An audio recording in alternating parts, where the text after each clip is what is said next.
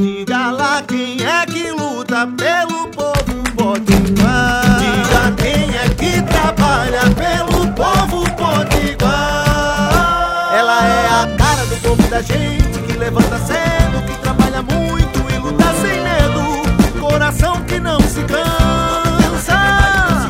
O nome dela é trabalho, é. Mas pode chamar de Isolda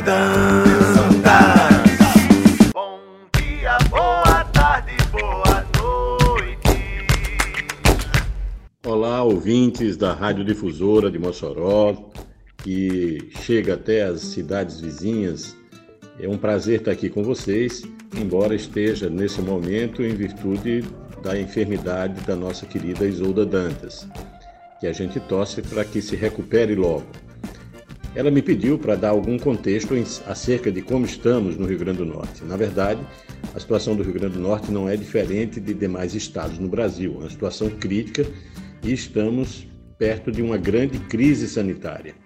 né? Houve uma confluência de fatores, ou seja, a população cansou das medidas restritivas, eh, houve um, um despreparo por parte de alguns políticos, principalmente a nível nacional, eh, criando embaraços e não recomendando os devidos cuidados eh, no tocante ao isolamento social.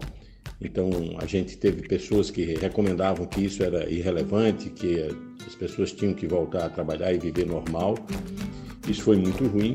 Associado a isso, nós tivemos uma confluência de eventos que acabaram por eh, fazer com que muita gente se contaminasse. Aí vem desde as eleições, eh, os eventos de final de ano, o Enem e agora, mais recente, o Carnaval. Então, isso é acumulativo. Eh, os casos também crescendo desde outubro.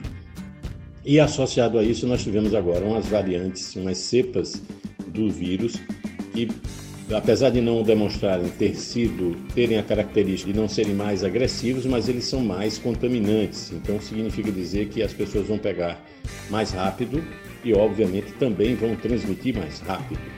Então, é, é um momento de preocupação e acho que todos nós precisamos estar atentos porque vamos precisar redobrar a nossa atenção pessoal no tocante a isso. A gravação seguinte, no dia seguinte, nós vamos tratar de dizer se você pegou Covid, o que é que você deve fazer. Fique atento e nos acompanhe. Isolda.